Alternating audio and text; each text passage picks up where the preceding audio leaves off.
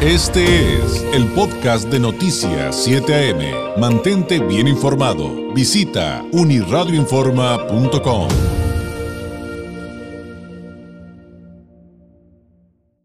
Hay un tema recurrente en Baja California, pero que vamos a actualizar el día de hoy con un informe legislativo 2023. Eh, ¿Cuánto cuestan los congresos estatales en, México? Hay datos eh, que revela el Instituto Mexicano para la Competitividad que sin duda son interesantes y me hacen recordar pues eh, que mm, usted recordará que hace algunas eh, legislaturas, em, si, nos acompaña desde ese entonces, pues tuvimos aquí encuentros y desencuentros con diputados locales a quienes cuestionamos qué hacían con tanto dinero, ¿no? Por ejemplo, 24 mil pesos mensuales para cada diputado, 25 diputados en Baja California. Em, eh, y 24 mil pesos para gasolina mensual para cada uno. O sea, no, pues es que se tienen que trasladar. Y le ah, perfecto, pero porque neta necesitas 24 mil pesos y, este, y neta también necesitas entregarle 24 mil pesos mensuales de gasolina a quienes viven ahí mismo en la capital del estado en Mexicali. Y bueno, como le digo, no es nuevo, pero si hay muchos temas que actualizar. Y, para platicar acerca de ello y, ampliarle la fotografía eh, en la medida de lo que permite un espacio informativo como este, porque por supuesto la invitación es a que lea los reportes completos del IMCO, le agradezco enormemente que, nos tome la llamada eh, Daniela Balbino, investigadora de, de, este Instituto Mexicano para la Competitividad, quien trabaja en el área de gobierno y finanzas, en donde analiza principalmente el desempeño de las finanzas públicas. Fue analista de energía, investigadora de gasto público, asesora del Senado, estudió economía en la Facultad de Economía Economía de la UNAM, tiene estudios de, especialización en teoría económica eh, por esa misma institución. Daniela, muy buenos días. Hola, ¿qué tal David? Buenos días. Gracias por recibirnos aquí en su espacio. Al contrario, pues eh, partamos de, la parte eh, más amplia de, la fotografía. ¿Qué, qué, datos se encuentran respecto a cómo funcionan desde la perspectiva presupuestaria los poderes legislativos en, los, en las diferentes entidades de nuestro país, Daniela? Sí, claro, mira, te comparto, estos son datos que nosotros eh, sacamos del informe legislativo 2023. Es un documento que nosotros construimos con los presupuestos que se tienen proyectados para este 2023 de cada una de las 32 entidades federativas. Y pues de ahí nosotros recopilamos los datos específicos del Poder Legislativo. Y por Poder Legislativo yo quisiera ampliar esta visión que nosotros tenemos que solo se refiere al Congreso, pero el Poder Legislativo, por mandato constitucional, está compuesto por un Congreso, que es justamente al que tú te referías hace unos momentos, y por la Auditoría Superior del Estado o por el órgano de fiscalización o equivalente. Entonces, eh, nosotros vemos una importancia fundamental justamente en el Poder Legislativo como contrapeso entre los poderes el poder ejecutivo y el poder judicial y creemos que pues así como vigilamos el presupuesto del poder ejecutivo también es importante vigilar el poder eh, el presupuesto del poder legislativo por supuesto, sin duda. Ahora, eh, si comparamos lo que hay en estos dos ámbitos eh, de estudio en las diferentes entidades del país, em, ¿qué podríamos traer a la mesa? Nosotros vemos precisamente estos dos componentes Congreso y auditoría como pues estos dos grandes eh, engranes que deberían estar funcionando de manera equilibrada para pues que todo el poder legislativo dé resultados y los resultados que nosotros esperamos. a grandes rasgos, el poder legislativo de parte del Congreso tiene dos componentes, que es el técnico y el político, y de parte de la auditoría, pues el componente técnico.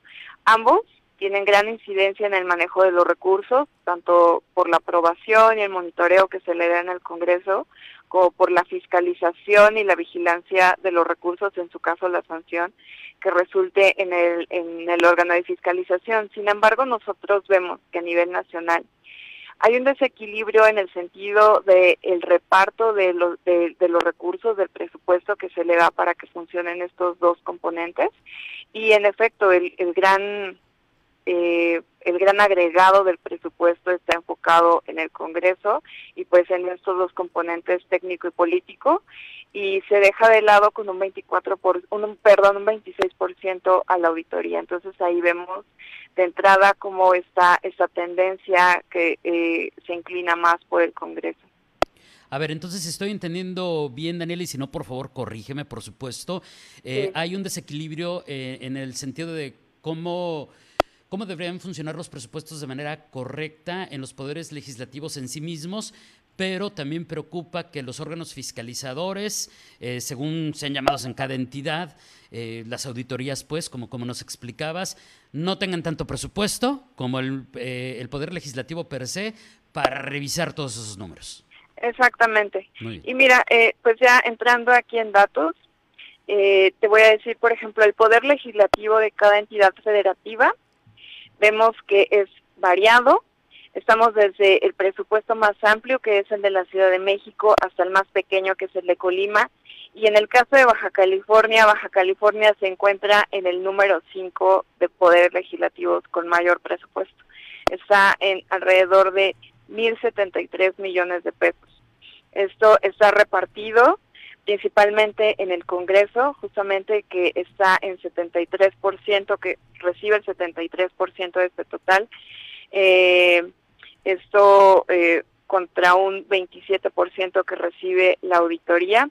Entonces, este, este reparto de 73, 20, 27 pues sí queda un poco alejado del balance que nosotros recomendamos que es de 50-50, en el que solo entidades como San Luis Potosí y Coahuila se acerca, que tienen una proporción justamente, como dirían, de mitad y mitad.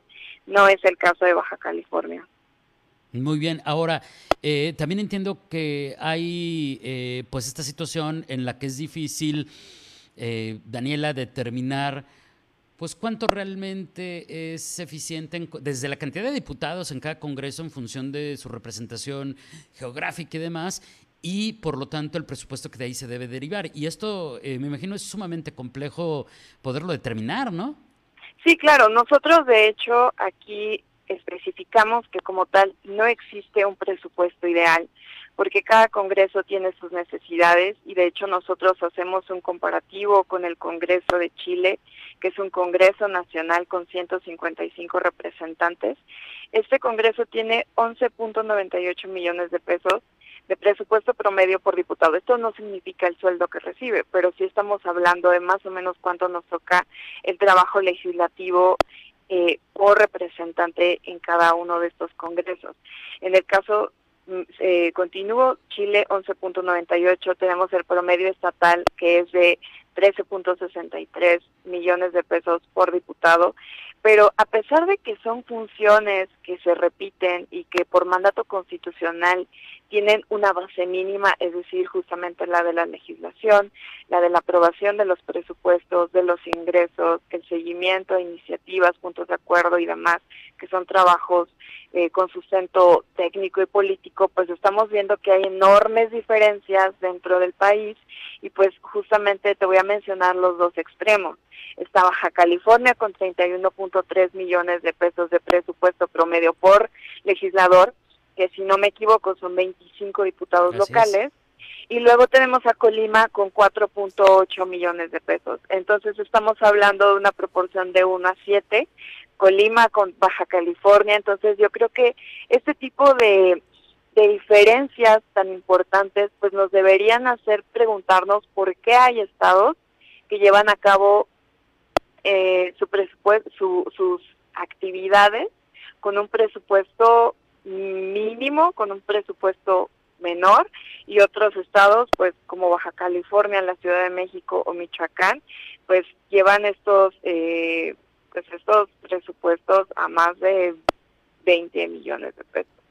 Y, y, sobre todo en el contexto de lo que ya nos explicabas y creo que nos ayudaste a entenderlo muy bien, Daniela, que bueno, eh, eh, el, objetivo eh, principal de este, de este tipo de estudios es, si no decirle a un Congreso cuánto debería gastar, porque eso ya, ya, nos explicaste por qué es difícil determinarlo y por qué no va por ahí, pero sí porque a lo mejor no lo estás fiscalizando o reportando o transparentando al nivel que esperaríamos cualquier ciudadano y que mereceríamos y tenemos derecho todos los ciudadanos. Sí, exactamente. Eh, parte justamente del órgano de fiscalización no solo es esta revisión exhaustiva del poder ejecutivo que tiene el grueso de los recursos, sino también de los recursos del poder judicial y los recursos del mismo poder legislativo, es decir, por ejemplo, al Congreso, qué está pasando con ese dinero, por qué eh, esta asignación tan contrastada de recursos por diputado en cada una de las entidades federativas. Insisto, no hay un presupuesto ideal, pero creo que al menos en esta visión colectiva tenemos muy claro cuál, cuáles son las tareas de los diputados y el hecho de que exista esta discrepancia tan importante nos hace preguntar si también sus tareas son tan dispares. Claro. Ahora, eh, como siempre, el IMCO eh, hace eh, pues propuestas en, en, relación a los estudios que, que presenta. Estas, en este sentido, ¿cuáles serían las más importantes? Pues mira, yo primero te voy a mencionar los riesgos que nosotros detectamos de manera muy breve, que justamente si no hay un cumplimiento del poder legislativo, en todas sus tareas, si no las lleva a cabalidad, existe un problema de falta de contrapeso y vigilancia de otros poderes, como yo te mencionaba, el ejecutivo y el legislativo, una ausencia de estudio y discusión del presupuesto, es decir, que a veces parecería que son unas oficialidades de partes, solo se eh, llega el proyecto y, y se vota. Yo creo que es importante priorizar las necesidades que tiene una entidad federativa y para eso es esta discusión del presupuesto. La otra es la falta de monitoreo del gasto, la ausencia de fiscalización y recuperación de recursos y por supuesto de sanción.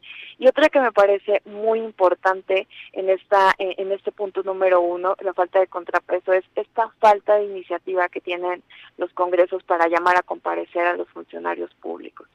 Entonces, para esto nosotros proponemos que se establezcan dentro de las constituciones políticas de las entidades federativas que tiene que haber eh, un, eh, una estructura muchísimo más eh, rígida, muchísimo más estricta para llamar a convocar a los a los funcionarios públicos, crear apartados en las páginas de los congresos locales en donde se pueda consultar justamente esta transparencia presupuestaria de los congresos, porque a veces solo se tiene de manera general, pero no sabemos de manera exacta en qué se ocupa, porque cada diputado pues tiene comisiones diferentes, actividades diferentes, pero es importante darle seguimiento a ese presupuesto.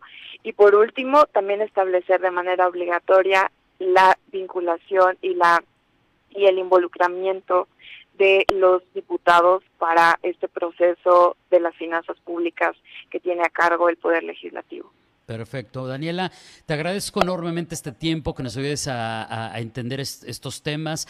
Eh, antes de despedirnos, te pediría que nos compartas eh, para quienes nos ven y nos escuchan y que quieren conocer más de lo que es el IMCO, de estos estudios del trabajo legislativo en nuestro país y, otros que han presentado recientemente, ¿cómo, cómo los pueden encontrar? ¿Redes, páginas? Eh, ¿dónde, los hayan? En el área de finanzas públicas pueden encontrar nuestros estudios sobre ingresos, gasto, deuda, transparencia y demás eh, de las entidades federativas y de la federación en inco.org.mx y en nuestras redes sociales como INCO.org. Perfecto. Daniela, muchísimas gracias. Un abrazo a la distancia. Excelente martes. Gracias, excelente martes. Hasta luego. Gracias, es Daniela Balbino, investigadora del Instituto Mexicano para la Competitividad, con este informe legislativo 2023. Eh, ojo, dijo algo súper importante eh, que creo que vale la pena resaltar eh, para, para ponerlo sobre la mesa y seguir tratando el tema es sí hablar del presupuesto de los poderes legislativos, pero también de los órganos de fiscalización que también de ahí emanan. Y en el caso de Baja California, pues recupero dos datos así súper rápidos que nos comentó.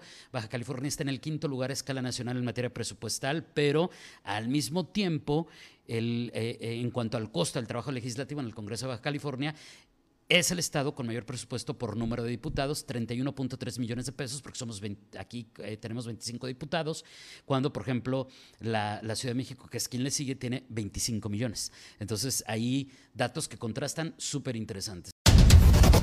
Este fue el podcast de Noticias 7am. Mantente bien informado. Visita unirradioinforma.com.